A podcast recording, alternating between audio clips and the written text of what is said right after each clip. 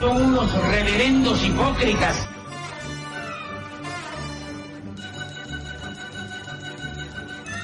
¿Por qué no suben a la tribuna a responderme si son tan hombrecitos?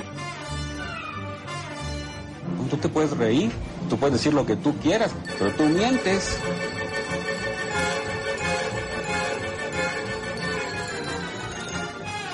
¡No tienen vergüenza! ¡No tienen cara! Cállate, chachalaca. Bienvenidos a Política Nacional. Disculpe si nuestras netas se le estrellan en la jeta. Y por favor, sea serio. Hola pueblo, hola gente de este país feliz, feliz, ¿cómo están? Soy Oscar Chavira dando comienzo a Polaca Nacional en eh, radiotuteros.com, la casa de política nacional desde hace un buen ratote. Eh, qué, curioso el caso, ¿no?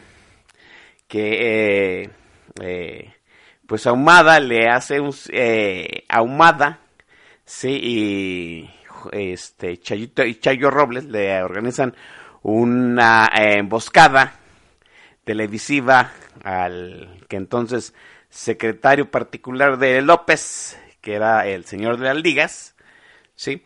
Y pues ahora el Chayito Robles duerme en el, en el cerezo de Santa Marta Catitla, ¿sí? También Loret de Mola le, le hace un 4 a López, ¿usted se acuerda, no? El día que lo agarró con su libro, eh, este también en el canal de Televisa, y pues Loret de Mola ya se salió de Televisa, no, hombre, pues, qué bueno que el presidente no persigue la venganza, ¿no? Imagínense si la persiguiera, pues ya habría escuadrones fusilando gente, ¿verdad? Esto sería como The Handmaid's Tale, ¿verdad? Eh, gente colgando y fusilando pues, a los opos- opositores del régimen. Gracias a todos ustedes. Oigan, eh, nos dicen que tuvimos una vibra interrupción, pero parece que ya se compuso, ¿verdad? Ahí les voy a agradecer si me dicen si otra vez vuelve a, a viciarse este desmadre, ¿no? Gracias a todos ustedes. Oiga, hoy me siento como, como, como dicen, como niño en, eh, día de, este, de primera comunión. Sí me siento muy contento porque tengo una invitada de lujo. Hace ya muchos años hablé, platicamos aquí en Política Nacional con ella. Nos contó eh, cómo, se, cómo era todo el tejimageneje de hacer los libros de texto. Sí, yo pensé que el mayor milagro guadalupano de este país eran las elecciones organizadas por el IFE, y ya me di cuenta que pues, las elecciones organizadas por el IFE pues, es nada en comparación de entregarle a cada niño su kit de libros de texto gratuitos año tras año. Eso sí es un milagro guadalupano, ¿no? Y hoy vamos a hablar este, de eh, lo que viene en el próximo ciclo escolar, ¿no? Déjenme presentarla rápidamente. Yo, yo me congratulo, me pongo de pie, aplaudo porque está conmigo Blanca Galloso. Blanca, bienvenida. Muchas gracias, Oscar. Y, y qué amable eres, qué generoso por tu, por tu puesta de pie, pero no hay ningún problema. Mire, Blanca Galloso, no voy a decir en dónde, pero larguísimos años fue encargada de, de eh, fue jefa editorial de una este, grande compañía de libros, sí, encargada precisamente de hacer los libros de texto gratuitos y ahora está en uno de los consejos que se asumiría, pues está en la, en la tutela, en la vigilia del sistema educativo. Y a mí me da mucho gusto tenerla aquí porque además de que sabe mucho de educación, pues es muy didáctica, sí, es muy práctica. ¿sí? Sí, y, y, y, y, lo sobre todo me gusta porque tiene una visión fuera del contexto eh, profesorado, sindicatos, ¿sí? Y eso nos da otra perspectiva. Aquí hemos tenido eh, este profesores, aquí hemos tenido gente del sindicato y ahí Juli, ¿no? O sea, sí se pone densa la cosa. Eh, Blanca, eh, pues se vino una contrarreforma educativa. Eh, el, el presidente López prometió sí que no iba a quedar ni una coma de la reforma educativa establecida por el licenciado Peña Nieto Bebé. Ya sabe usted, en el marco uh -huh. del, pa del, Pacto por México, sí, uno de esos pactos será energético, otro de los pactos será político, sí, y el tercero era educativo. Y pues sí, mire, en la letra en la letra, este, pues la reforma educativa parecía muy buena, planteaba quitarle el control, el control laboral a los sindicatos, que los profesores se prepararan, sí, relegar, y yo, ojo, que dije relegar a los profesores que no cumplían los estándares pedagógicos, sí, eh, de la enseñanza de los niños, hacerles exámenes periódicos a los profesores y a los niños, establecer un instituto para vigilar ¿no? el, el, desarrollo de la educación, establecer estrategias para mejorarlas, ¿sí? Eh, eh, entre otras cosas, ¿no? Y a, mí, a mí me parece, Blanca, salvo tu mejor opinión, que en la letra se veía muy bonita, pero pues, mire, pusieron a, a, este a un secretario de Educación Pública conflictivo, problemático, necio, político, que vició el tema, se peleó con los dos sindicatos y yo creo que eso fue la muerte de la reforma educativa, Blanca. Pues sí, en efecto, eh, quizás eh, lo que hubiera sido una muy buena reforma educativa en muchos sentidos, y, pero sobre todo en el, en el pedagógico, se vio limitada o coartada pues por esta injerencia que eh, sin, sin que sea lejano a su aplicación, pues tiene que ver con la parte política, porque finalmente no solo es el papel ni ni, cómo se opera, sino quiénes, ¿no?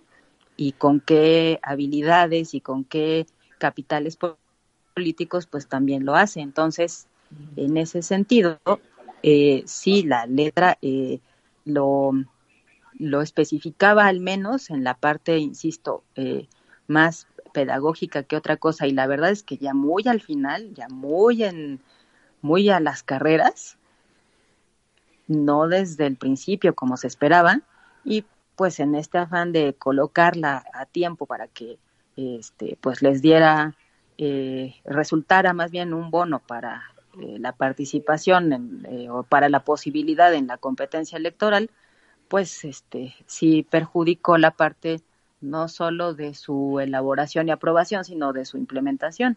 Y si a eso sumamos que eh, una vez que estuvo eh, que estuvo lista la pedagógica, pues era tarde respecto de la reforma que eh, preveía o, implementaba esta parte de, de, evaluación y de acompañamiento a los docentes y lo que implicó efectivamente en la relación entre la más que entre la secretaría, entre el propio secretario y eh, los docentes en general, pues complicó bastante las cosas.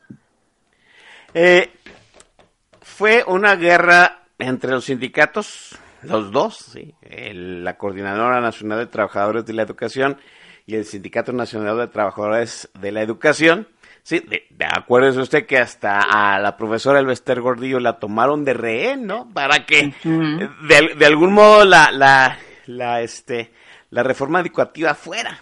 Había muchas cosas buenas, ya lo comentamos aquí. Es una eh, reforma pedagógica, como bien dice Blanca, que se convirtió, que, vamos, que, que dejaron lo pedagógico muy en el underground, en, en el sótano, y todo lo que se nos vendió fue, fue, como una reforma laboral, ¿no? El hecho de, pues, un, un buen centenar de profesores corridos, ¿sí? Te recuerdo al secretario de, Educación diciendo año tras año la cantidad de profesores que habían reprobado el examen, ¿no? O sea, ¿qué necesidad había de, de conflictuarse con los profesores, ¿no?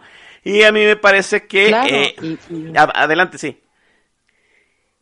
Y es que ah, eh, no era solamente la parte de y ya los corrimos y ya no, sino que el, eh, el objetivo principal de ese giro que representaba la reforma educativa y que fue lo primero que se aprobó y se implementó a partir de 2000, eh, es decir, se aprobó en 2013, que es de, de donde se eh, deriva la, la, primera parte de la reforma, que es esta parte que instituye un, organismo autónomo que va a eh, regular y coordinar lo que en esa reforma se llamó el Sistema Nacional para la Evaluación Educativa y que tenía como objetivo pues hacer esta eh, parte de las evaluaciones no en el sentido punitivo que fue lo que se colocó y lo que pésimamente eligió el secretario eh, en turno en ese momento que era Aurelio Nuño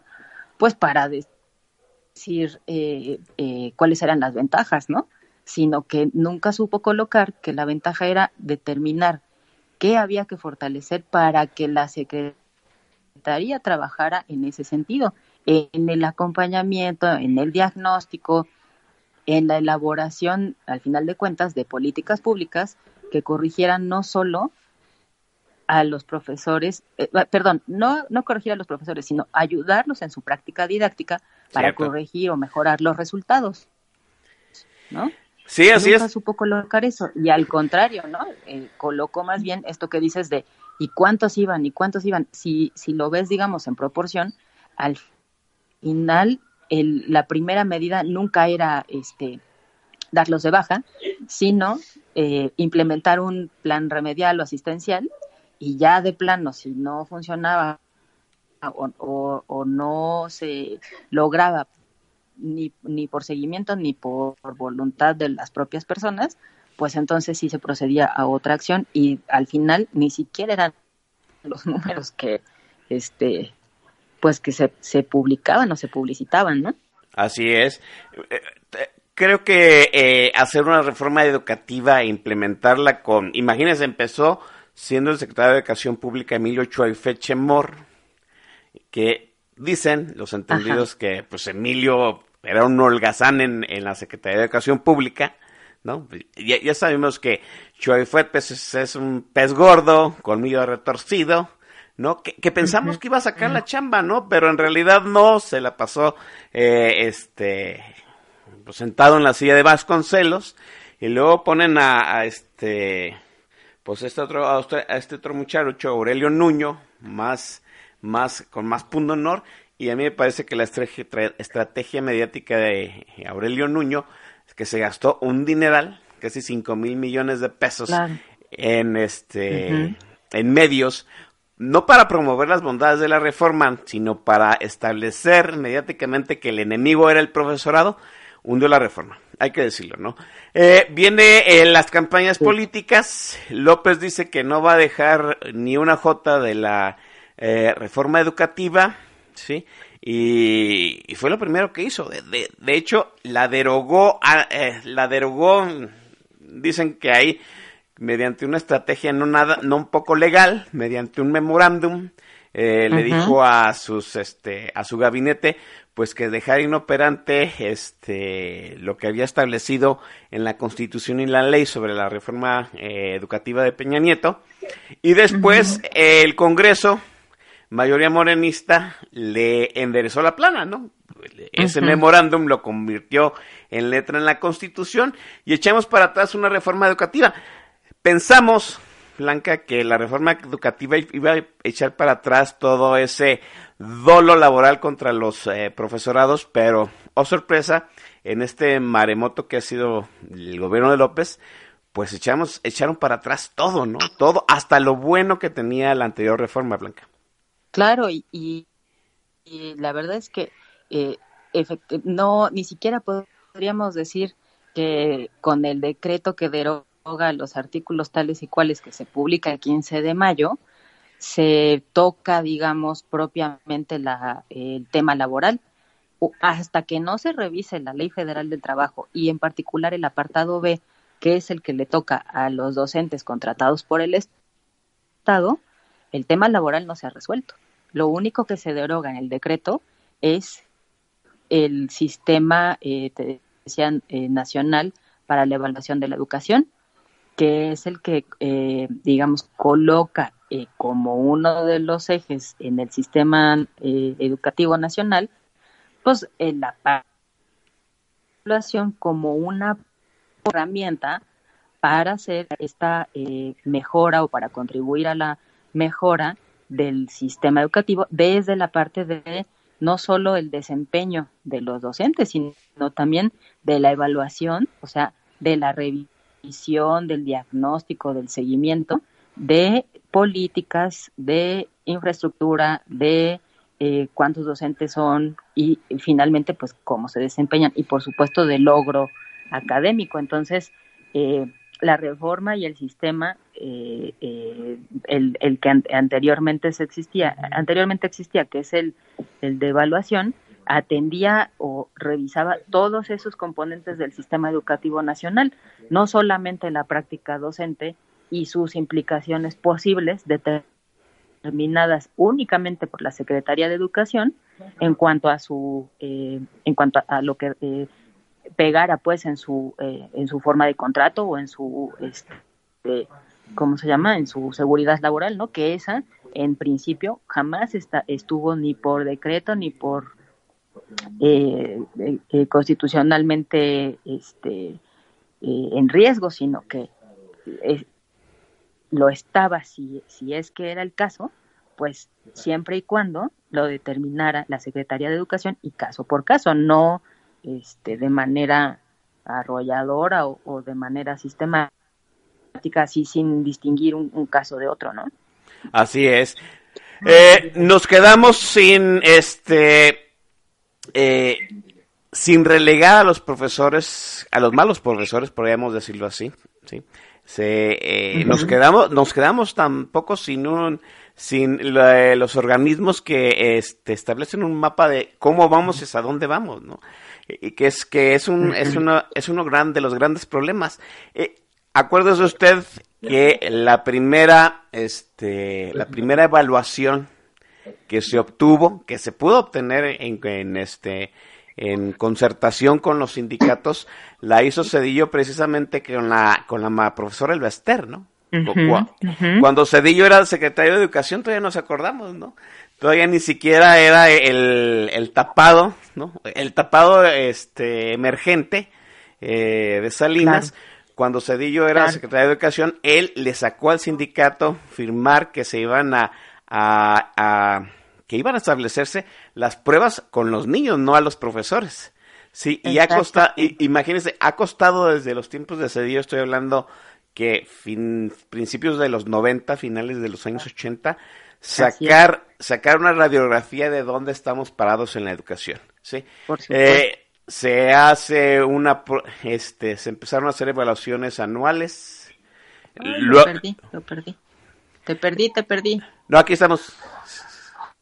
¿Sí me escuchas, Blanca? Lo perdí. ¿Me escuchas, Blanca? Bueno, bueno. Bueno. parece que perdimos a Blanca. Déjeme mandar un corte. Déjeme mandar un corte para restablecer la comunicación y volvemos. El día de hoy para el playlist de Política Nacional Elvis Presley. La semana que, la semana que era el aniversario luctuoso de Elvis Presley, pues el playlist estaba en manos de el, el maestro Don Vix. Bueno, hoy que regresamos, hay que darle su homenaje al rey. Elvis Presley, aquí en el playlist de Política Nacional.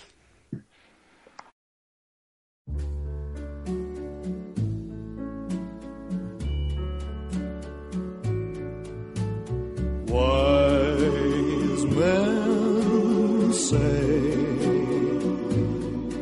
only fools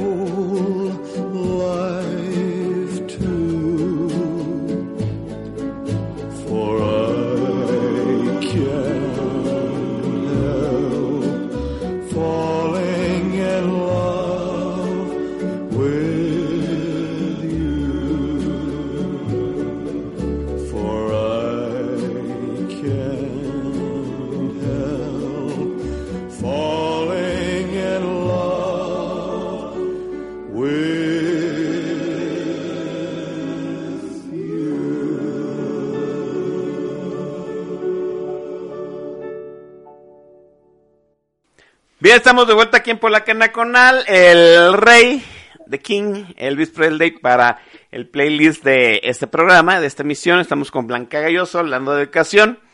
Eh, bueno, ya lo dijimos, se, dio para atrás la reforma educativa del licenciado Peña Nieto Bebé. Sí, eh, hay otra nueva, le- eh, nue- nueva reforma educativa, pero no hay leyes secundarias. ¿no? El Congreso, a la carrera emitió la reforma educativa a principios de este año, que no ha hecho las leyes secundarias y ya está encima el ciclo escolar. ¿no? Entonces, en realidad, no hay un orden jurídico de cómo llevar la educación en este momento, Blanca. En efecto, pero además, todavía más, en, en mayo lo que se publica es solamente el decreto que deroga algunos artículos, perdóname, algunas fracciones del artículo Y establece en qué, en qué puntos se modifican. Pero hasta ahorita no hay una ley general de educación, es decir, no deroga la ley general de educación. De ahí que este, pues se haya quedado pendiente la discusión cuando termine el periodo legislativo y que sea, o esperemos que sea de las primeras cosas que se recupere en cuanto a la agenda legislativa, este, tan pronto como comience el siguiente periodo de sesiones, y todavía más, al no haber una nueva ley general de educación, es lo que. Eh, no este lo que no, no se deroga, pues tampoco hay leyes secundarias, que no es que sean leyes de menor calado, sino que están en el mismo nivel y solamente son secundarias porque son derivadas de esas modificaciones este, propuestas inicialmente. ¿no? O, o sea, estamos... Entonces, pues Ah. sí, Eh, o sea, estamos, estamos planteando que eh, López Obrador en, su pro- en sus promesas de campaña sabía que quitar, pero no tenía un plan, un plan eh, para proponer en cierto sentido. Pues sí, porque si lo hubiera tenido en este momento, quizás, mira, entre que, eh, es decir, son puras especulaciones, si lo tenía o no y, y, y si no lo sacó o por qué, ¿no? Pero eh, pensamos que si hubiera existido, pues en este momento eh, ya habría una, un- es más, no habría acabado el periodo de sesiones sin tener ya por lo menos una, este, una ley, eh, por lo menos propuesta y quizás aprobada, y que solo quedan pendientes las secundarias, que son las que derivan de lo que se haya modificado, ¿no? Que son, entre otras cosas, la ley para la carrera de las maestras y los maestros, La ley de que docencia, sí. sustituye la del servicio, que sustituye la del servicio profesional docente, y eh, en el caso de eh, lo que en ese, lo que en la anterior era eh, el, el Sistema Nacional para la Evaluación de la Educación y el organismo autónomo que lo coordinó, pues que ahora sea la ley correspondiente para el sistema eh, de mejora continua de la educación, que es como se le denomina eh, solamente en el decreto que deroga, etcétera, etcétera, y no su ley eh, correspondiente para el organismo derivado de esa eh, de esa denominación, ¿no? De ese nuevo sistema. O sea, eh, estamos hablando que ahorita tenemos un entramado este, legal y práctico de la educación, pero con huecos, ¿no? O sea, hay una incertidumbre de, qué, de qué va a suceder legalmente y cómo se va a proceder. Exacto, porque eso ahorita en este momento no existe, sino que se tiene que resolver pues tan pronto se, re- se reanuden las sesiones del Congreso y tan pronto también se resuelva la discusión, que es algo que pienso que no va a estar tan fácil, puesto que eh, hay diferencias en las en los posicionamientos, en las eh, en las propuestas que, que se han presentado y que no son pocas, son este varias, ¿no? Sí, así y eso es. todo está a consul bueno, está para, para revisarse en la Gaceta Parlamentaria, ¿no?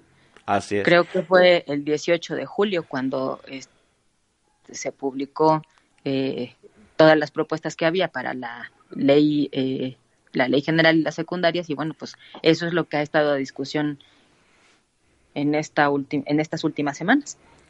Eh, viene todavía todo el, el entramado político para sacar una, digo, para corregir toda la letra de la ley en pos de lo que está buscando el nuevo gobierno. Es obvio que tiene que hacerlo. Eh, Es una tontería que se derogue una ley sin proponer otra cosa, porque se presenta un vacío legal. Se inicia un, un ciclo de cursos con profesores, con eh, sindicatos, con una secretaría, eh, pues nadando en la incertidumbre legal y práctica, ¿no? Podríamos decirlo así. Esteban. Moctezuma sale muy sonriente, hay que decirlo, ¿no? A decir que todo va bien, que todo es una chulada. Y el presidente, pues ya lo sabemos, ¿no? Mintiendo eh, todas las mañaneras. Hablemos de las cosas prácticas. sí. Obviamente hay mucho trabajo político por hacer. Hablemos de las cosas prácticas qué es lo que van a padecer sema- día a día, semana tras semana, mes a mes, los alumnos y los profesores en las escuelas. Eh, Mire, yo debo decirlo, y, y Blanca aquí está presente, ni ella ni yo somos maestros, ¿sí? Pero le tenemos un infinito respeto a la labor de los profesores, ¿no? Y al pundonor de los chamacos, porque nosotros, pues fuimos chamacos, ¿no? Y, y la Claro. verdad, lo- los profesores hacen un gran trabajo con lo que tienen, hay que decirlo, ¿no? Y número Y dos, más, yo diría. y, y más, sí, y hay que decirlo, no, número dos, sí, creo que todavía tenemos el bus, sí, eh, prefabricado desde la anterior administración de que los profesores son los villanos de la película, y déjenme decirlo que no todos, ¿no? Y probablemente tampoco sean el villano de la película. Hablemos de los libros de texto, ¿no? De, eh, primero, ¿no? El primer temor de eh, la gente es pues que los libros de texto no iban a llegar a tiempo, ¿no? Porque se licitaron tarde. Estaba leyendo ayer yo que al menos los de primaria estaban casi al 90% entregado y que los de secundaria sí va a haber problemas. ¿Qué, qué, qué estás enterada tú de este punto, Blanca? Pues mira, la verdad es que todo esto no es de ahorita, sino de noviembre del año pasado, porque eh, mucha gente dice, bueno, pero es que ellos no estaban en funciones en julio del año pasado, sino en diciembre. Pues no, pero eh, hubo una instrucción de que en noviembre, cuando debía empezarse este, el procedimiento administrativo para licitar y contratar la producción de todos esos libros, por lo menos los de primaria, este, pues se corriera para que en, en logística diera tiempo de terminar la impresión y comenzar la distribución, que no es menor. Eh, fíjate, esto es importante. ¿no? Eh, Eso es importante porque esto fue la justificación. Es que en noviembre todavía el, no le tocaba a López Obrador. Pe- Pero yo asumo que en esa, eh, ¿cómo dice? Entrega-recepción del gobierno hay cosas que deben dársele seguimiento, ¿no? Y yo asumo que hubo una advertencia de los libros de texto, Blanca. Por supuesto, porque eh, la entrega-recepción ocurre, digamos, vamos a pensar que entre las dos últimas semanas de noviembre y lo que laboralmente quedará de diciembre, o las dos primeras semanas sobre todo, y en ese periodo, pues sí tuvo que haber un informe, y seguro que lo hay, de- es decir, lo estoy diciendo porque eh, cerca que se prepararon esos informes, ¿no? Este, de manera que se dijera en qué estado estaba, cuáles eran los asuntos en trámite y cuáles eran las condiciones en las que se dejaba propiamente la administración, ¿no?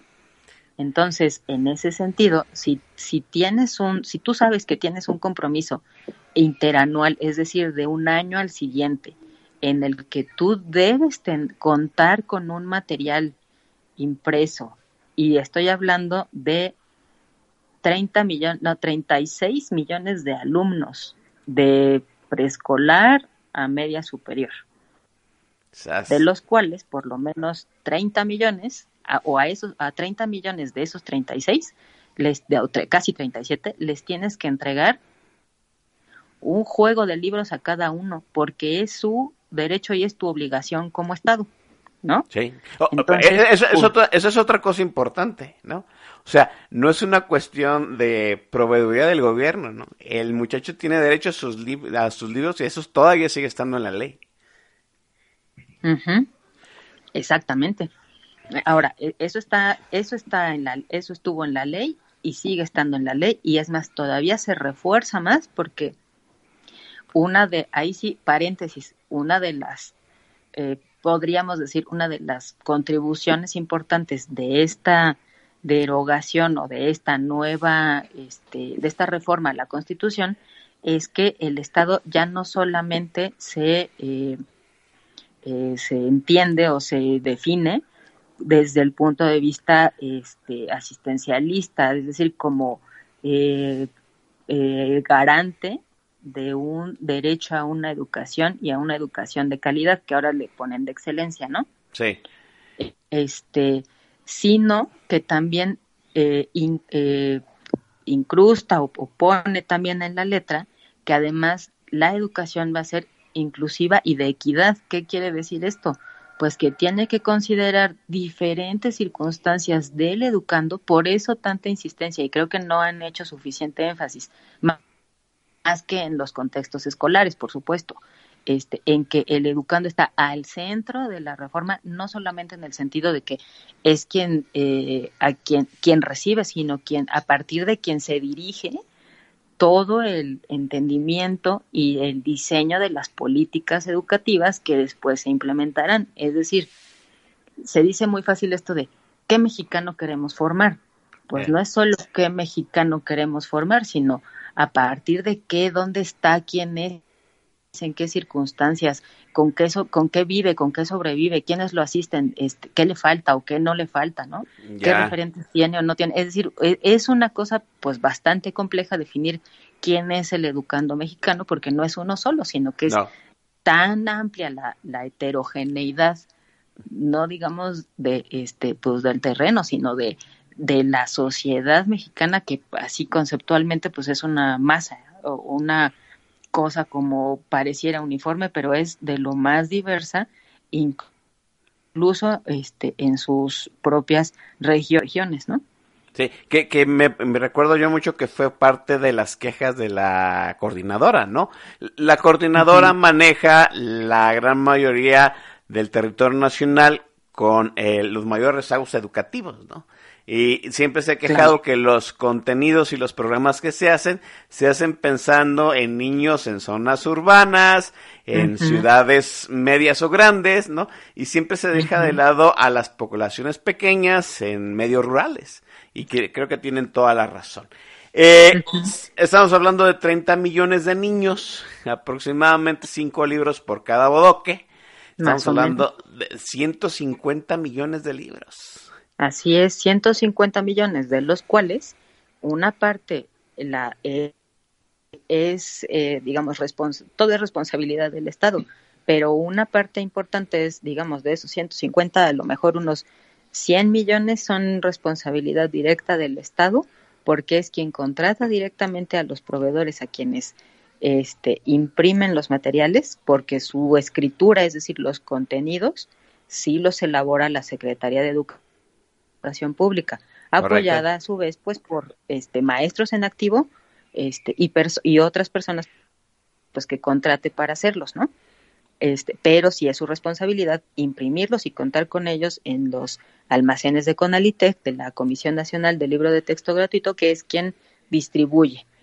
Eh, eso en cuanto a primaria. En cuanto a secundaria, pues sigue siendo responsable porque es eh, eh, garante, primero, del proceso de revisión y aprobación de contenidos que hacen, eh, al menos en este ciclo escolar, 25 casas editoriales, eh, todas mexicanas.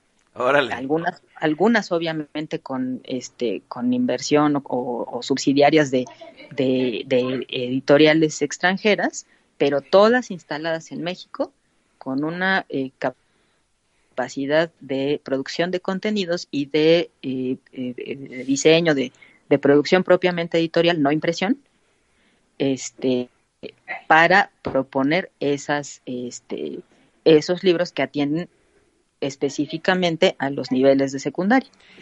Eh, la licitación se debía hacer, se debió haber hecho en noviembre, no se hizo. ¿Cuándo se hizo? Pues es que este se hizo en eh, marzo, si no recuerdo mal, y no fue licitación, fue una, tuvieron que salir por adjudicación directa, eso está en la prensa, está en, diferentes notas periodísticas, porque este, pues eh, se corrió el proceso, se corrió primero un proceso normal, es decir, sí de, sí de licitación, resultó que quienes este, estaban, quienes podían concursar porque ofrecían las suficientes garantías para cumplir con los contratos. Eh, dos estaban, eh, uno en particular estaba señalado porque eh, había tenido, señalado, digamos, por la Auditoría Superior en concursos previos, porque había, había sido este, observado, pues, en cuanto a los procedimientos administrativos de la propia de la propia Conalitex sin embargo, pues no había otra, otras opciones, ¿no? Que cumplieran con, con los requisitos que se pedía para elaborar este, los contratos. Eh, sin embargo, pues bueno, ante la urgencia de, de tiempo y de inmediatez, pues eh, eh, fue, fue ese el licitante quien este, ese, adquirió o, o, tuvo los contratos porque pues no hay otras personas que personas morales pues que puedan hacerlo, ¿no? Que salieran en, tiempo y forma.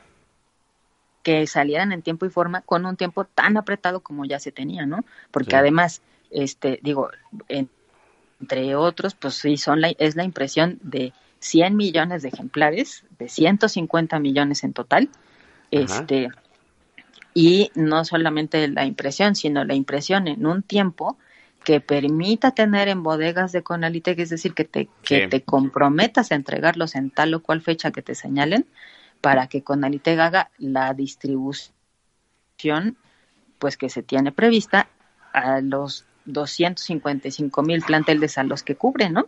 Sí, no, en todo el territorio nacional. Por, por, eso yo decía que, eh, no, pues sí, el mayor milagro guadalupano de este país es que los niños tengan sus libros de texto gratuitos completos y a tiempo, ¿no? No vamos a salir a tiempo, según. tiempo. Sí, según yo sé, después de, pues creo que, tres sexenios, no van a llegar los libros a tiempo. Al, según leí o estoy entrado, los de secundaria les van a fallar a los muchachos. Eh, y más que ahí sí te lo digo, pues casi que con una mano en el corazón, porque no, no me puedo, no me puedo desligar de, de mi de mi pasado. De, tus orígenes, sí. Exacto. Este, pues más que porque eh, los contenidos o la impresión no estuvieran listos, pues porque los procedimientos quizás, ahí sí no, no puedo afirmarlo porque no participo ya de eso, pero pues porque los tiempos no dan, ¿no? No dan no solo para tener este completos los los este los contenidos que la SEP debe revisar antes de llegar a los, este, a los estudiantes y una vez aprobados, eh, pues imprimir eh, los que cada escuela solicite, porque además en secundaria se complica la cosa porque la selección de los materiales se hace por maestro por escuela. De manera que, por ejemplo, este, un maestro puede elegir si quisiera, este, por ejemplo, si tuviera dos grupos de español, pues puede elegir dos materiales diferentes y eso se reproduciría en este en cada escuela en cada eh, municipio en cada estado etcétera eh, y eso pues hace compleja la tarea de tener eh, primero un pedido consolidado de cuántos ejemplares por título se requieren para entregarlos en las eh, bodegas de Conalitech y que Conalitech haga los paquetes para cada pedido que se registra en el sistema. Hasta donde yo me quedé, esa selección se hacía este pues por, por computadora, por sistema, vía internet, con claves por supuesto. Este, eh, y, y no en todos los estados. Yo pensaría que ya está sistematizada esa selección en todos los estados. De otro modo, pues imagínate la, la complejidad. La, sí, ¿no? la complejidad de, de la logística, sí. De ahí que eh, teniendo tan poco tiempo este año, pues este se logró hacer la, eh, la impresión de los de primaria, se logró hacer la impresión de los de secundaria y ahorita, este, bueno, de, como lo hemos visto también en la prensa, ¿no? Eh, se van se va teniendo poco a poco este lo que cada estado requiere y en este ciclo en particular pues requirió no solamente de la logística que la propia Conalitech pudiera eh, tener es decir disponer de, eh, eh, de, de servicios de distribución sino incluso de la distribución utilizando eh, recursos del ejército no Sí. los aviones, este, Sí. camiones, el mismo este pues personal del, del ejército mexicano armando y este no creo que armando cajas pero sí por lo menos este, pues armando mudanza y camiones para llevar y transportar no Sí, eh, López Obrador se comprometió a que los libros iban a estar a tiempo y si le gusta tiempo, ¿no? Tiene que entregarlos el lunes. El lunes empieza el ciclo escolar. Pa para la gente que se está preguntando qué es Conalitej, es el, la Comisión Nacional de Libros de Texto Gratuitos, que en, en, su momento, cuando Blanca y su servidor éramos pequeños, ¿no? Eh, íbamos a la escuela, pues la Conalitej ella era la que editaba todos los libros, ¿no?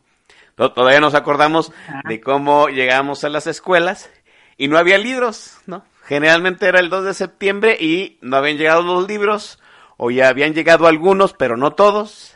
Pero eso sí, todavía recordamos a lo que olían los libros de texto gratuitos, la, la, la, los solventes de los pegamentos, que eran una delicia, ¿no? este, claro. Perdón. Eh, hasta lo que yo leí ayer, 95% de los libros de texto de, de, primaria están entregados, podríamos decir que al 100%, pero nada más el 64% de los libros de secundaria, como dice Blanca, pues eso llevan una, una logística más compleja, porque son varios textos del, de, de la misma materia, en donde el que elige es el profesor que va a impartir la materia en cada salón. Eso complica mucho la distribución. Eh, de, no, yo me acuerdo mucho de en los tiempos de Emilio Choifechemor, ¿sí? Que también eh, anduvo correteando los libros, ¿usted se acuerda? Y le encontraron a un libro ciento y tantos errores, ¿te acuerdas, Blanca? Sí, claro. Se, se, hizo un hashtag famosísimo, ¿no? El, no me acuerdo, ciento veintitantos errores, ¿no? A un libro de, no sé, unas 100 páginas. Y el lunes, créamelo usted, en cuanto a los en cuanto a ciertos eh, maestros, ciertos profesores, ciertos alumnos, ciertos padres de familia sepan que no va a haber, no van a estar todos los libros de texto, pues vamos a extrañar aquellos libros de texto que al menos tenían ciento veintitantos errores, ¿no? Eh, sí, por supuesto. El, el otro apuro que tenemos es que se han dicho muchos comentarios de que los libros ya vienen inducidos, ¿no? de que ya eh, que van a meter a Karl Marx, que ya va a venir Castro, que ya hablan de la cuarta transformación. Eh, yo me pregunto, o sea, si no hubo tiempo para licitarlos, ¿hubo tiempo para re revisarlos y cambiarlos, Blanca? No, eh, la verdad es que eh, solamente en algunos casos, mira, por ejemplo, dado que a principios del año se, se anunció este por ahí de un día a las siete y media, ocho de la mañana, que ya no iba más este pues el, el programa de estudios, que apenas este, este ciclo, más bien el ciclo escolar anterior, el que acaba de concluir, pues era el, el, primero de implementación y que en las implementaciones siempre se comprenden eh, eh, ciclos, eh, digamos, como de por niveles, es decir, un ciclo en primaria está compuesto, por ejemplo, por primero y segundo, tercero y cuarto, quinto y sexto, que tiene que ver con las edades afines y los contenidos que se pueden eh, aprender en esas edades, es decir, siempre teniendo en consideración este eh, eh, el educando, quién está en el proceso de enseñanza-aprendizaje, ¿no? Entonces, para, e- el ciclo que acaba de concluir, se acababa de hacer la implementación de primero y segundo de primaria y primero de secundaria. Y en el caso de preescolar, solamente algunos materiales, ¿no? Este tercero de tercero preescolar. Entonces, dado que se eh, eh, se insistía en que ya no iba más esa eh, ese eh, programa ese plan de estudios, entonces para este año se avisó que primero y segundo de primaria tendrían nuevos libros, nuevos libros de, de un programa o de, o de, pues sí, de un programa revisado, ¿no? Programa, digamos, que no está publicado, porque Oh. hasta el día de hoy está en revisión curricular lo que de lo que se, lo que sea que vaya a definirse como nueva escuela mexicana porque bien a bien no está definido y menos desarrollado en los documentos que se han publicado hasta ahora. Es decir, se nombra o existe nominalmente lo de nueva escuela mexicana en el decreto del 15 de mayo, pero no se, no se desarrolla, ¿no? Donde más o menos se han encontrado como este rasgos de, de a qué atiende este el famoso modelo de la nueva escuela mexicana es en los documentos que se eh, entregaron para trabajar en la semana de consejo técnico escolar previo al inicio de clases, porque los maestros entran dos semanas antes del ciclo escolar, es decir, ellos regresan a trabajar Sí. dos semanas antes del ciclo escolar para la semana de actualización profesional y los directores de escuela entran tres semanas antes del ciclo escolar, primero para preparar, para recibir la capacitación de la actualización o de lo que prevea la Secretaría para el ciclo escolar que empieza, una semana para preparar lo que ellos van a impartir en sus propias escuelas y la siguiente semana para compartirlo, socializarlo con su colegio de profesores y que estén listos para el primer día de clases. Entonces, en, em, reciben de parte de la Secretaría una serie de documentos que son guías de estudio o guías de trabajo para preparar ese- esos nuevos ciclos escolares y ahí más o menos es donde está delineado qué es lo que se entiende por nueva escuela mexicana, pero no se encuentra todavía en ninguno de esos un modelo pedagógico estrictamente, ¿no? No hay eh, hasta ahora eh, donde se mencione a qué corriente pedagógica va, qué es lo que eh, este, pedagógicamente se, se, se, se persigue, con qué herramientas, con qué metodologías, y eh, de ahí que para empezar este nuevo ciclo, lo que se ha- haya dispuesto es que eh, se, si bien se termina, digamos, como la, este, la vigencia de los, eh, del, del plan de estudios de, de los programas de 2017, que Ajá. se publicaron pues, para, para trabajar entre el año pasado y este, pues entonces eh, resulta que primero y segundo van con nueva escuela mexicana, este se- tercero y cuarto con 2011 me parece y este quinto y sexto con 2017 entonces pues en las escuelas va a haber finalmente tres programas vigentes no el, lo, lo nuevo sea lo que sea es decir, el, el- la nueva escuela mexicana, 2011 en algunos grados y 2017 en otros. Pues ahí está, ¿no? Estamos hablando de que los libros siguen tres, este, tres programas diferentes. El del 2011 que estaba establecido antes de Peña Nieto, el del 2017 que emanó de la reforma eh, educativa precisamente de Peña Bebé y eh, los, pues el modelo, ¿no? Las bases, el esqueleto de lo que es la nueva escuela mexicana que aún no está sentado completamente porque hay un vacío legal. Así estamos, pero- muchachos. A ver, Blanca, dime. Pero, pero además, los libros solo atienden a dos programas, el de 2011 y el de 2017. No hay hasta ahora este, eh, libros, o al menos así que, este, que, que yo sepa que me haya enterado, libros con el nuevo modelo. O, o sea que el primero y segundo, los profesores tienen unas guías que no se reflejan en los libros de los niños.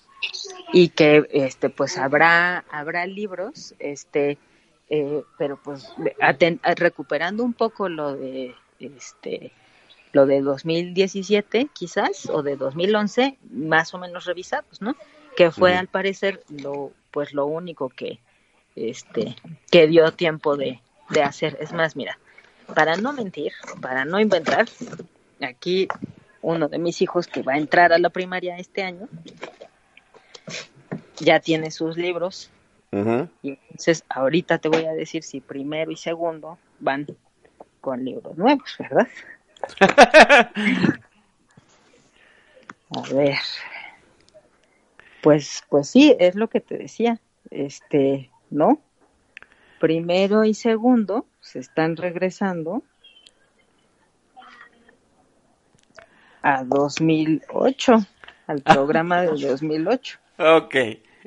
en, en un caso, en el de formación cívica, pero en lengua, es decir, en español, sí van con, con una, este, con programa de 2017 revisado.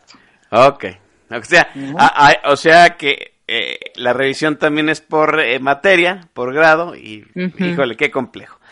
Eh, ten- tenemos, fí- fíjese nada más usted, tenemos un, regla, un rezago de revisión de programas del, des- los- desde, el, desde el 2011, que todavía era el sexenio del malévolo doctor Fecals, sí, los programas que no se revisaron ni actualizaron en el sexenio de Enrique Peña Nieto Bebé, Sí, y lo que trata de plantear el, este, el gobierno de López, que todavía ni siquiera en la letra está establecido.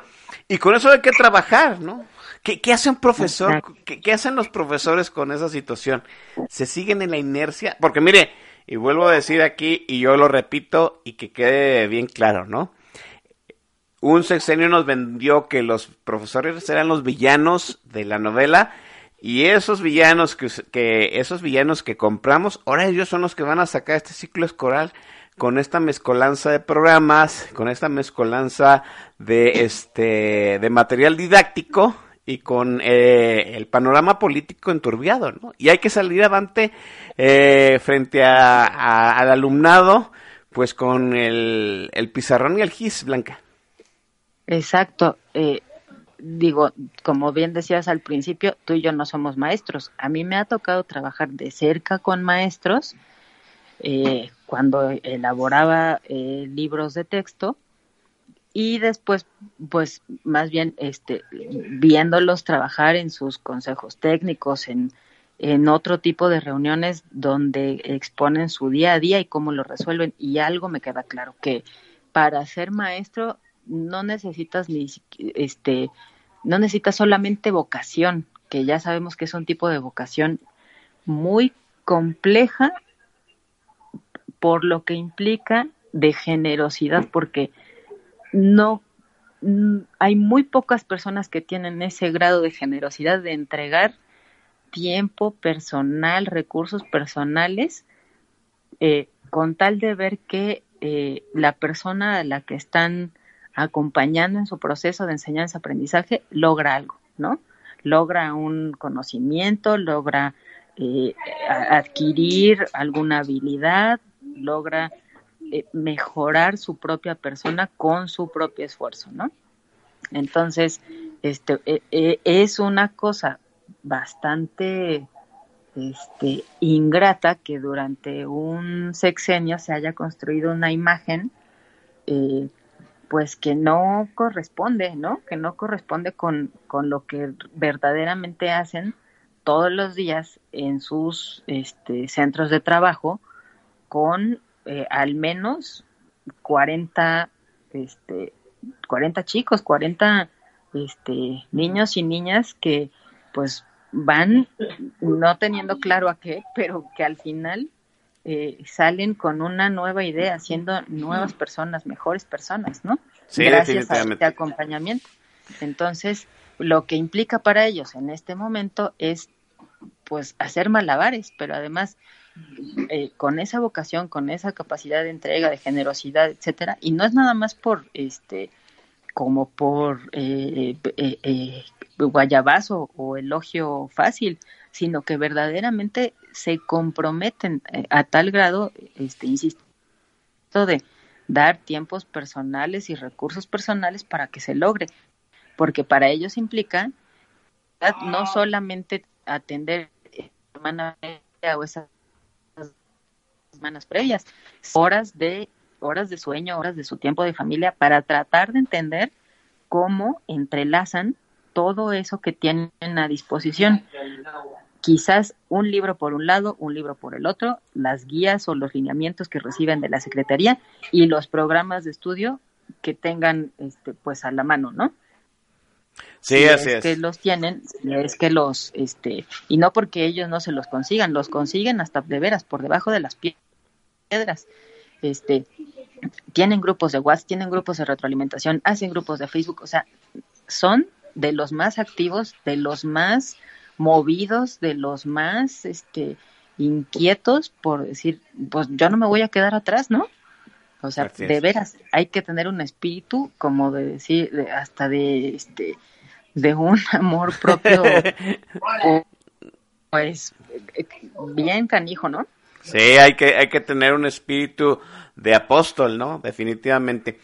Pregu- pregunta Jos, si las licitaciones no salieron a tiempo y los libros se van a entregar la mayoría en tiempo y forma, quiere decir que pues las licitaciones ya iban dirigidas.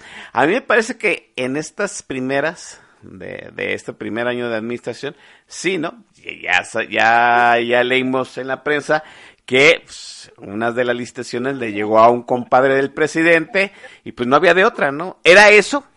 O que los niños tuvieran los libros. Como Así dicen, es. pues el menor de los males es pues que los haga el compadre del presidente. Déjeme mandar a, a- a un corte musical y retornamos para seguir esta charla amena y muy instructiva con Blanca Galloso.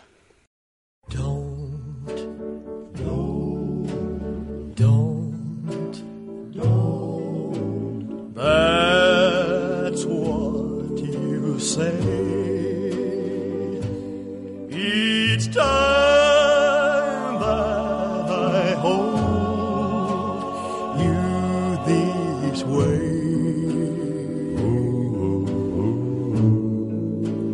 When I feel like this and I want to kiss you, baby, don't say no.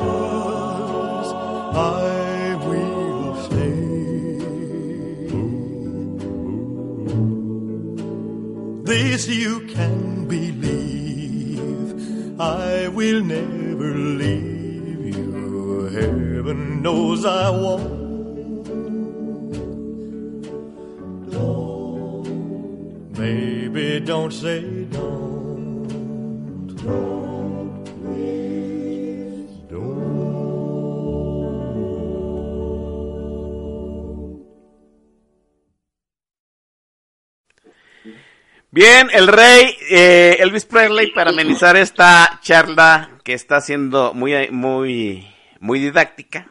Por eso me gusta que esté Blanca aquí, porque pues que se pueda se puede se puede poner en el terreno llano para que todo el mundo entienda, entienda cómo está el entramado político, pedagógico, técnico, logístico que se hace para que a usted, a su bodoque, el lunes, pues tenga este un lugar en una escuela, le lleguen sus libros, tenga un programa y tenga un profesor asignado, ¿no? Es, es algo complejo y no es algo fácil, es algo que lleva rezagos de años porque no se ha revisado, porque los secretarios de educación pública se dedican a hacer política, ¿sí? ¿Hasta cuándo nos va a tocar un secretario de educación pública que sea un docente, que sea un pedagogo, ¿no? Ya pusieron a Esteban Moctezuma. ¿Qué sabe Esteban Moctezuma de educación? Pues yo creo que lo que sabemos Blanca Galloso y yo, ¿no? Que existe, que fuimos a la escuela, ¿no? Claro. Claro, ¿no? Pero yo creo que Blanca sabe más que Esteban Moctezuma. Yo ya lo sé de usted. Pues el Chaviria es ingeniero químico, sabe más de industria que de educación, pero aquí estamos haciéndole al buey. Bueno, este... Pues tam- tampoco tan así, pero pues a lo mejor sí, sí nos entenderíamos. Sí, sí nos entenderíamos, ¿no? Eh, sacaron un libro de texto, eso, eso me llamó mucho la atención. Es un comentario quizá, este, muy trivial, muy frívolo, ¿no? Pero yo vi que, este, eh, Esteban Moctezuma presentaba un libro de texto con pasta dura. ¿Sí? O sea, como si no fuera suficiente que el niño cargase cinco libros, ¿no? 25, 30 kilos de libros, ¿sí? Eh, con la en la mochila. Ahora les dan los libros de pasta dura. Mire, eh, eh, Oscar Chavira, este que habla, ¿sí? Yo nunca fui un alumno de todos los libros ni de todos los cuadernos, debo decirlo, ¿no? A mí se me hace una soberana y reverenda tontería este, cargar los libros, todos los libros, todos los días, y tener un cuaderno para cada materia. Soy yo, ¿no? Pues Oscar Chavira, ¿no? A mí se me hace una tontería. Eh, eh, a mí se me hace un abuso que el niño todos los días, ¿sí? Cargue una mochila de 20 kilos, 25 kilos, y ahora les dan a los niños libros de pasta dura. ¿En serio?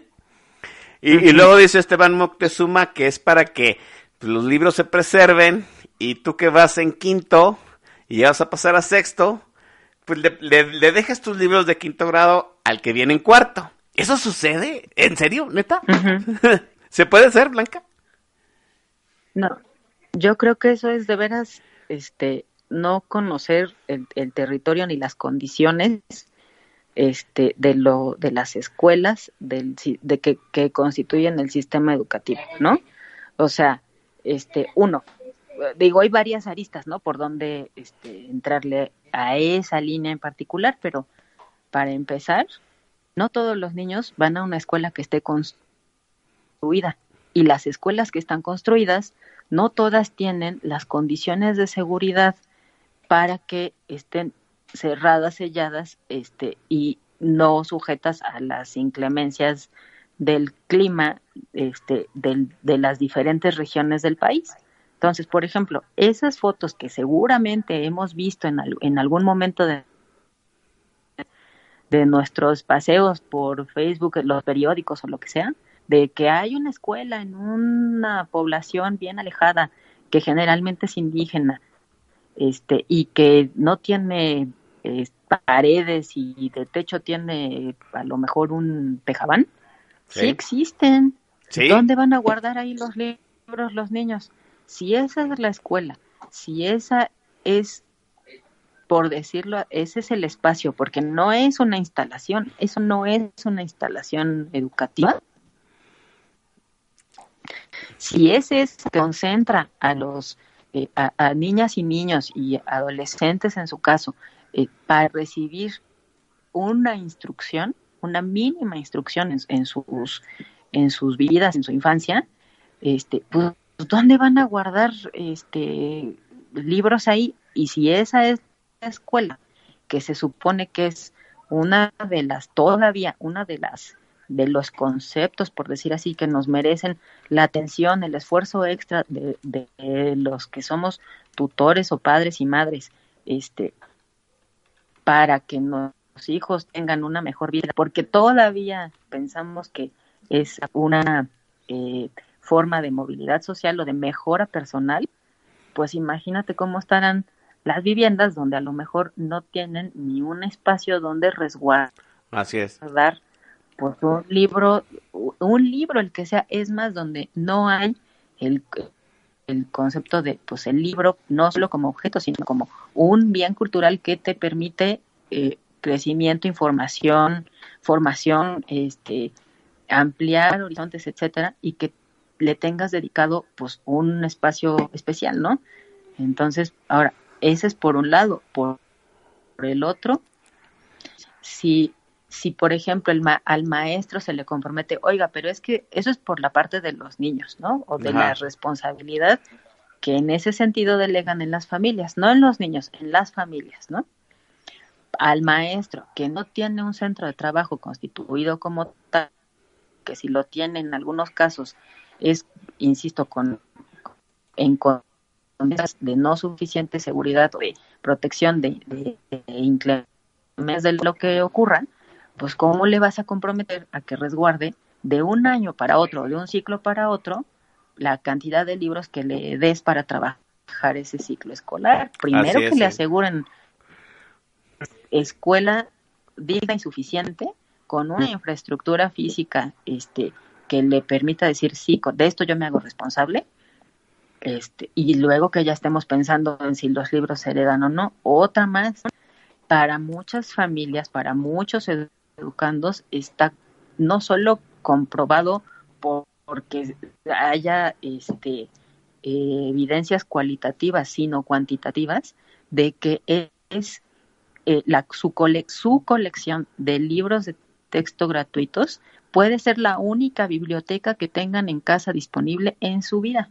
Así es. De manera que si la de este pues en una de esas, que es lo que ya se aseguraba hasta ahora, era que por lo menos tuvieran para sí y su consulta un mínimo bagaje de, eh, de recursos de, eh, culturales convertidos en un bien físico que pudieran disponer pues su este a su gusto libertad eh, en tanto en la escuela como en la casa si no va a resultar lo mismo que pasó con el programa nacional de lectura unos años atrás Ah. donde se les eh, conferían a las escuelas bibliotecas de veras de veras cuidadas de veras con títulos de calidad de veras con una eh, lo voy a decir así, con una curaduría de contenidos adecuada a los niveles y edades para que al final acabara resguardada en el cajón o en una caja en la oficina de,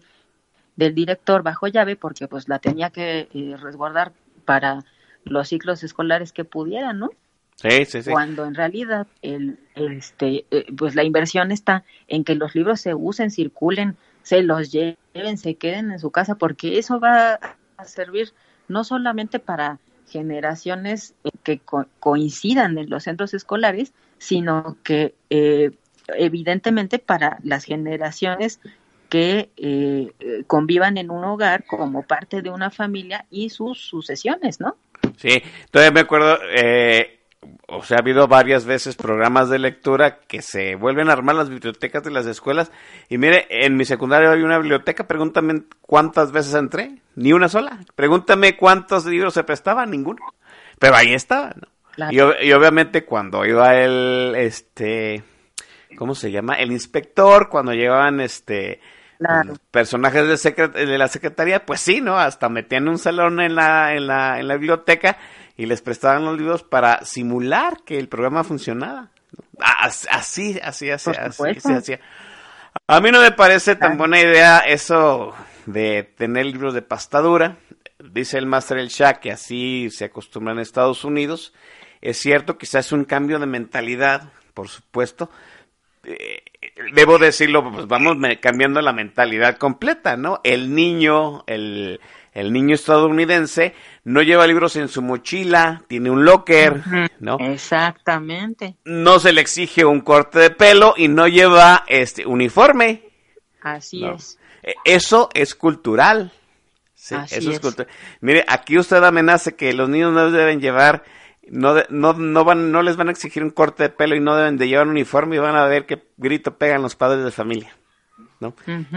Y se lo digo porque yo me he peleado varias veces con varios padres de familia diciendo que, diciéndole, y yo sigo alegando que el corte de pelo y el uniforme no sirven absolutamente para nada pedagógico. Alguien me dice, pues es que es responsabilidad hacerlos este prolijos y lo que usted, pues sí, pero pues eso no implica que sea un corte específico y que tengan que usar uniforme. Bueno, en fin. Eh, Claro. hablemos de, de, de la evaluación. Tenemos una eh, tenemos una política educativa sustentada en un entramado legal que creó un vacío un vacío jurídico, sí. No, este, se derogaron partes de la anterior reforma educativa, pero no se planteó un modelo integral nuevo. Este, tenemos un, este, tenemos un, programas pedagógicos que funcionan con revisiones atrasadas, libros que no corresponden a las guías de estudio de los profesores, los pro- hay a ciertos eh, a ciertos profesores se les capacitó, ¿no? Pero se supone que ya el gobierno iba a dar de alta nuevamente a todos los profesores que se había dado de bajas, según él, en el sexenio pasado, ¿sí? El- la Coordinadora Nacional de Trabajadores de la Educación dijo que iba a trabajar con su propio, con su propio material, o sea que ni siquiera el material va a ser homogéneo, ¿sí? ¿Cómo se evalúa todo este entramado de cosas? ¿Va a haber evaluación? ¿Va a seguir la prueba de eh, a finales de año? ¿Se va a poder hacer la prueba PISA? ¿Cómo quedó el consejo para darle seguimiento a, pues, a, la- este, a estas pruebas, a la revisión en dónde estamos parados en la educación, Blanca? Pues ese, esa es la gran incógnita, ¿no? Porque no se ha resuelto. Este, eh, lo que comentábamos al principio, la evaluación se colocó únicamente en el aspecto eh, punitivo, no porque lo, no porque así estuviera planteada desde su origen, lo que decía, lo que comentábamos al principio, la evaluación o lo que proponían en el eh, en el, en el artículo anterior, antes de su derogación, y que se creaba el Sistema Nacional para la Evaluación Educativa, era una evaluación de componentes de todo el sistema que existe, aunque haya quien no lo vea. Una cosa es que no exista y otra que esté desarticulado, ¿no?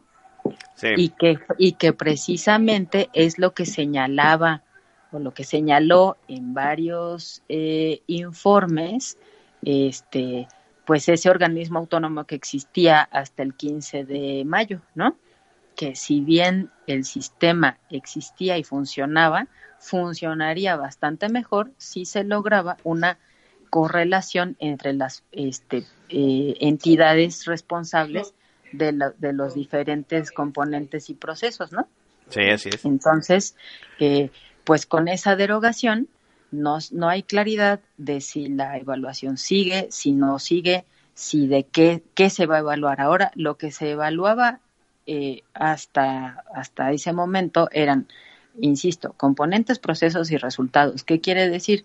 Que se hacían evaluaciones de diferentes cosas, no nada más de el desempeño de los profesores, sino de políticas educativas, de su implementación, de condiciones de enseñanza y aprendizaje, que quiere decir de en qué condiciones físicas trabajaban los trabajan los maestros y los alumnos asistían a clases en, los diferentes niveles de educación preescolar, primaria y secundaria, eh, de educación obligatoria, como lo señalaba este, el artículo tercero, hasta antes del 15 de mayo, eh, eh, preescolar, primaria, secundaria y media superior.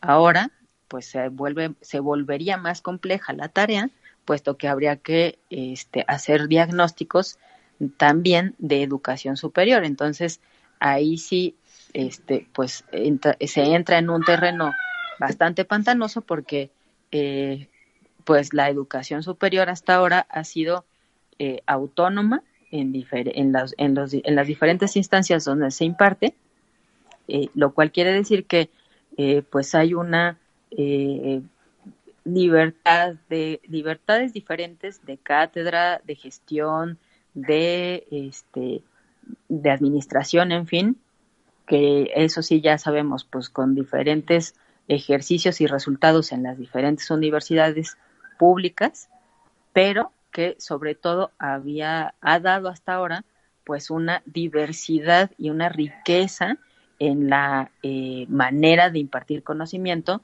en cada región donde cada una está instalada, en el sentido de que se incluye a la educación superior como una de las eh, responsabilidades de las cuales el Estado tiene rectoría, pues entonces ahí es donde uno por lo menos este, se pregunta, ¿y eso qué implica para las autonomías? ¿Y eso qué implica para las libertades de cátedra de gestión de, eh, de responder a las necesidades regionales de cada una de esas instituciones, ¿no? Pero bueno, ese, ese es otro tema, ¿no?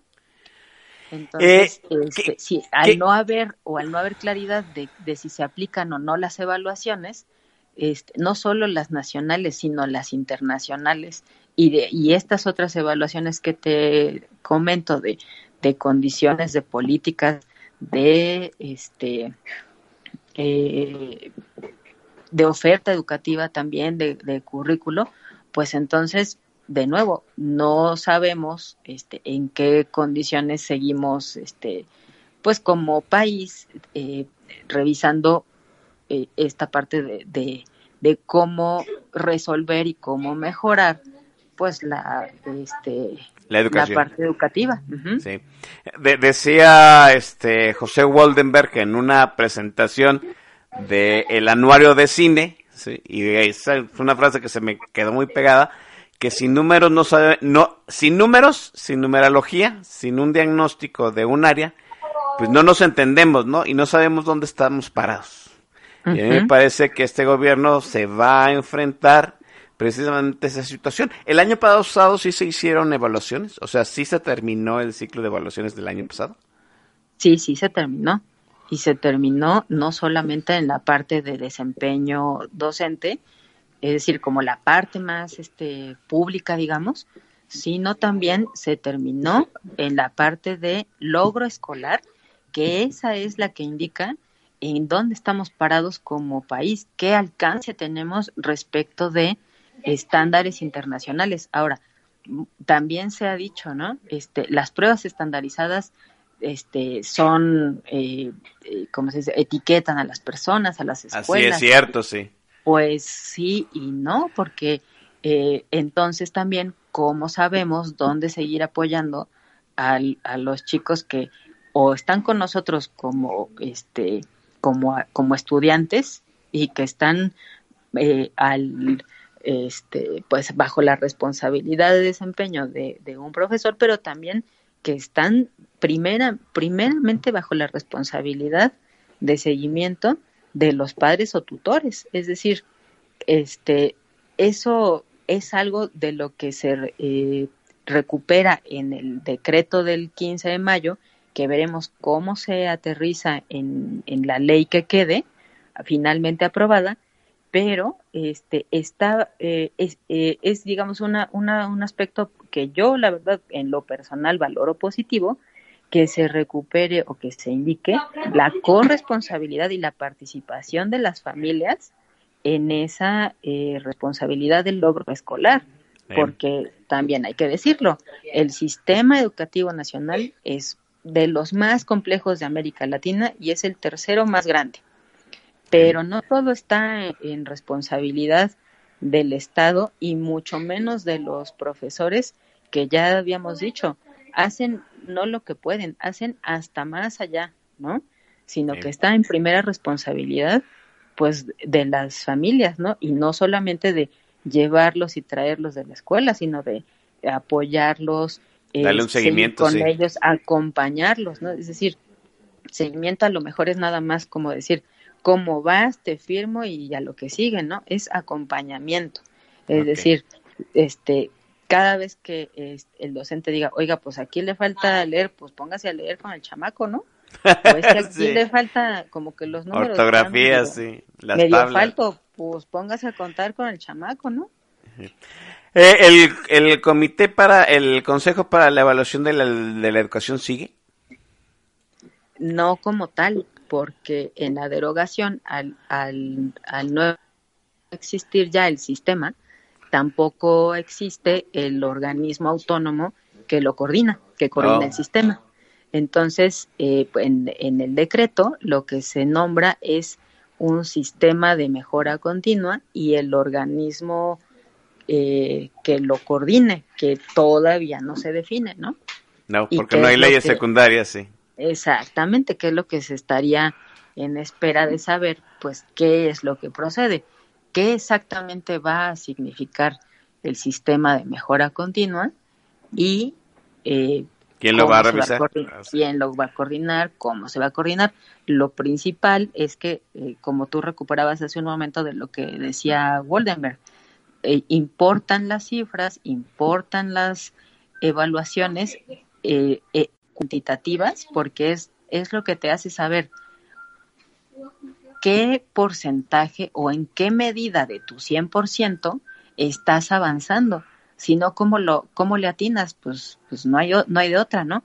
Sí. Aunque también importan las y, y, e importan igualmente las evaluaciones cualitativas, porque también una cosa es que avances en eh, en cobertura de tu 100% y otra en qué tan en qué nivel de calidad o de excelencia estás logrando o estás avanzando en tu cobertura, ¿no? O y sea no solamente ah. de, logro educativo, sino de condiciones, como decíamos, de políticas, ¿no? Sí. Eh, ah, hubo una reforma educativa en tiempos de Peña Nieto que se eh, vició de origen, ¿no? Como poniendo a los profesores como villanos de la película desde la Secretaría de Educación Pública. Eso vició el proceso todas las bondades de ese nuevo sistema no se vendieron como tal. Sí, un candidato presidencial eh, se, tomó la bandera de echarla para atrás, fue el ganador y ahorita estamos en el impasse en donde pues no, no han matado la anterior bestia ni acaban de definir el esqueleto de la nueva. no, así está la, así está la educación en México y el lunes, pase lo que pase, ¿sí? Haya libros o no haya libros, haya programas o no haya programas. haya leyes o no haya leyes. Haya leyes o no haya leyes, haya, haya suficientes escuelas o no, o de veras haya escuelas, o como dice, como decimos nosotros, pues un, un, este, un tendajón, pues va a iniciar el ciclo escolar. Así está la educación en México. Luego, y luego se preguntan que por qué es un desastre pues el desastre está desde el entramado. Déjeme mandar a un corte musical, el último, regresamos para despedir esta emisión de Polaca Nacional que ha sido muy chingona.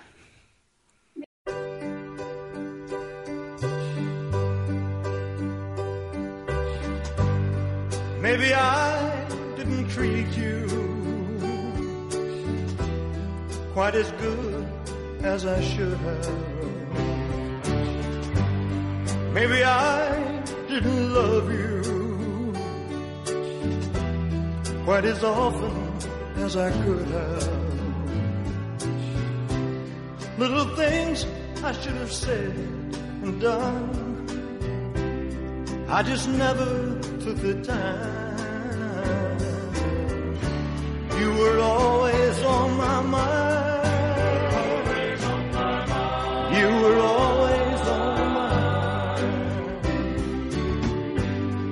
Maybe I didn't hold you all those lonely, lonely times. And I guess I never told you I'm so happy that you're mine. If I made you feel second best, girl, I'm so sorry I was blind. mama.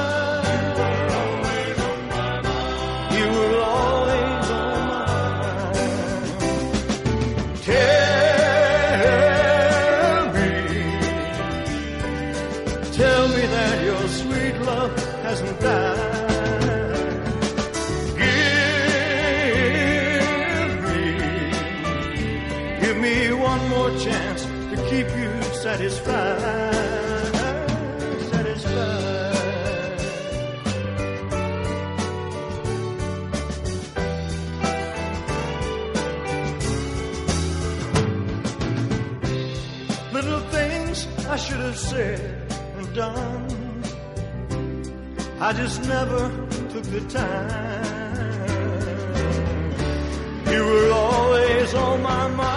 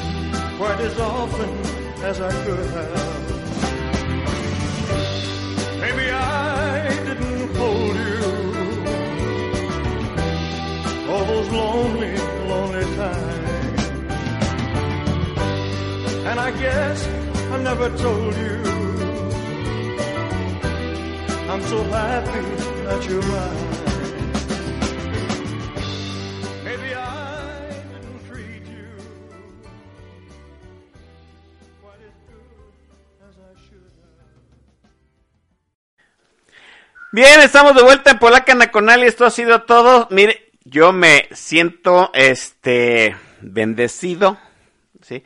Por la eh, cátedra de hoy. Me da mucho gusto que haya regresado este programa y no siento más que un profundo agradecimiento, eh, una gran amistad con Blanca Galloso. Blanca, ha sido enorme, muchísimas gracias por estar aquí y ojalá pues no nos tardemos muchos años otra vez en tenerte de nuevo en Política Nacional. Ay, muchas gracias, Oscar. Este, la verdad es que eh, me, me, me da mucha, este, me haces muy feliz con la invitación y, y con la generosidad con la que te expresas a mí. Y ya sabes que, pues, lo, lo poco o mucho que sepa y la experiencia que haya ganado, pues, está, está ahí, pues, para compartirla y para que, este, al compartirla, eh, cada vez sepamos más y con más precisión, pues, de en dónde estamos parados y y en qué medida podemos cada quien participar, ¿no? Como desde donde nos toque y pues a lo, a lo que se venga, ¿no? Sí, sobre todo en, en un tema tan crucial para el país que es la educación y, y que es una de las áreas que afecta directamente a las familias de todo el país, ¿no? Su, su bodo que va a la escuela tiene que enterarse en dónde está parado su muchacho. Fácil, y no rápido. solo eso, ¿no? Es decir, no solamente si eres padre o tutor o alumno, porque aun cuando no estés eh, vinculado directamente con el sistema educativo en ese sentido, tarde o temprano, este, claro que te toca, porque al ser un tema de interés público es desde el tema de cómo se están invirtiendo los impuestos, o, sí, invirtiendo o gastando o aplicando los impuestos que, que generamos y que pagamos, hasta eh, en algún momento cuando tú seas empleador o cuando te ofrezcan o, un servicio, pues este, ¿de qué estamos hablando? ¿A quién vas a recibir? ¿Con qué herramientas? ¿Con qué habilidades? ¿Con qué conocimientos? ¿Con qué este, desarrollo? ¿no? Y en ese sentido, pues este, creo que nos implica a todos, ¿no? Como dice el máster El Shah, ¿no? Ya nos estamos dando cuenta de los rezagos educativos de varios de los este, diputados, senadores eh, de esta legislatura. Ah, qué pena con ustedes, muchachos. Qué bárbaros, ¿no? no, no errores garrafales, pero en fin. Blanca Galloso, ha sido un honor. Ya sabes que te estimo mucho. Faltan las leyes secundarias de, eh, de esta reforma educativa y ojalá estemos aquí comentándolo contigo. Un abrazo, gracias y muchas gracias, Blanca. Gracias, Oscar. Muchas gracias a ti. Nos vamos muchachos, bájenle dos regaguitas al estrés, sí, ya se va a acabar el mes de agosto, empieza septiembre, mes de la patria, que estaremos hablando de algún otro asunto de pues, este país eh, que ya está, mire, a milímetros, a milímetros del desmadre económico, sí. Sí, ojalá nos llegue el apocalipsis zombiantis porque esto se va a hacer una carnicería. Nos vemos.